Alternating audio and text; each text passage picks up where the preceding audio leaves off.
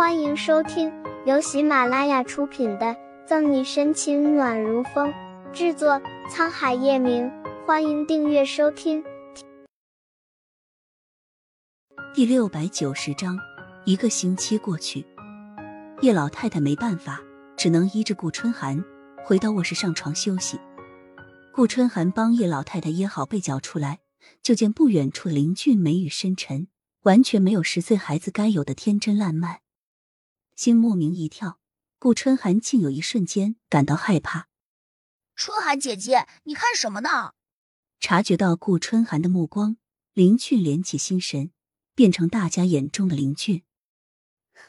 没，没什么，还有会儿才天亮，再回去睡一下。顾春寒摇头，扯出一抹笑，一定是他没有睡好，胡思乱想。小屁孩才十岁，稚嫩青春。怎么可能会有那么重的力气？对，一定是这样的。顾春寒做着自我安慰。嗯，好，春寒姐姐也早点休息，晚安。林俊回到卧室，关门前还朝顾春寒挥手晚安。盛世庄园重新恢复安静，顾春寒抓抓头发，也回去睡觉了。卧室里的林俊却没有丝毫睡意，拨通一个电话号码。思雅公寓发生什么事了？为何叶晨玉会突然回来？顾春寒在的话，肯定会难以置信的咽口水。他没有看错，现在的林俊就是刚刚他恍然瞥见的那个。叶晨玉似乎和沈队长吵架了，距离太远，没有听清楚原因。尽快查到原因发给我。稚嫩的声音透着沉稳。林俊望着窗外的残月。叶氏集团那边也抓紧动作，一个星期内我要拿到他们内部的财务报表。少主，一个星期会不会？电话里的人有点为难。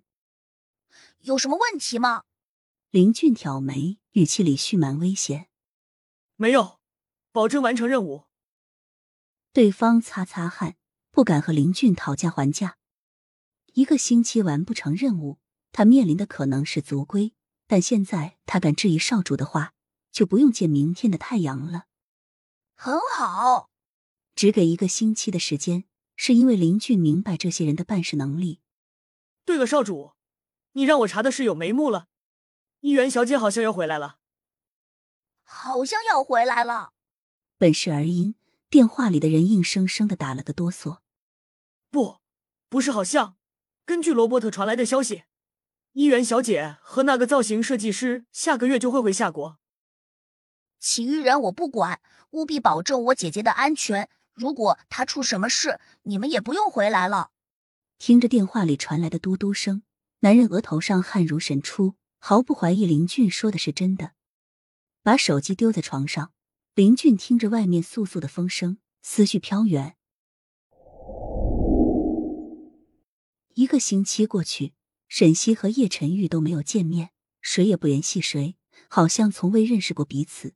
网上对二人的舆论声音也渐渐小了下来。顾春寒来找过沈西，变相的试探他，奈何沈西什么都没有和他说。沈队，会议室里，沈西神思恍惚，旁边的谭维用手肘暗暗杵了下他。杨局叫你呢。敛回心神的沈西抬头望去，大家伙的目光都看着他。珊珊摸了摸鼻子，沈西干笑：“不好意思，杨局。小沈呐，你是不是身体不舒服？我看你这几天都心不在焉的。”杨局有点担忧。虽然这两天没有什么大案子，但沈西经常走神，杨局不免担心他的身体状况。没事的，杨局。沈西摇摇头，捡起桌上的记录本，还在开会。杨局也没有多问，把一个蓝色文件夹递给沈西。前两天试听下来一个文件，要我们派遣一个人去 K 市参加为期十天的进修学习。你作为刑侦队队长，我们想问问你的意见，选谁比较合适？接过文件夹，一份简单的通知一览无余。杨局，我去吧。沈西合上文件夹，毛遂自荐。杨局诧异。不着痕迹的和宋义对视了眼，你确定要去？宋义抿唇未发言，他知道沈西为什么会在这个时候选择进修。本集结束了，不要走开，精彩马上回来。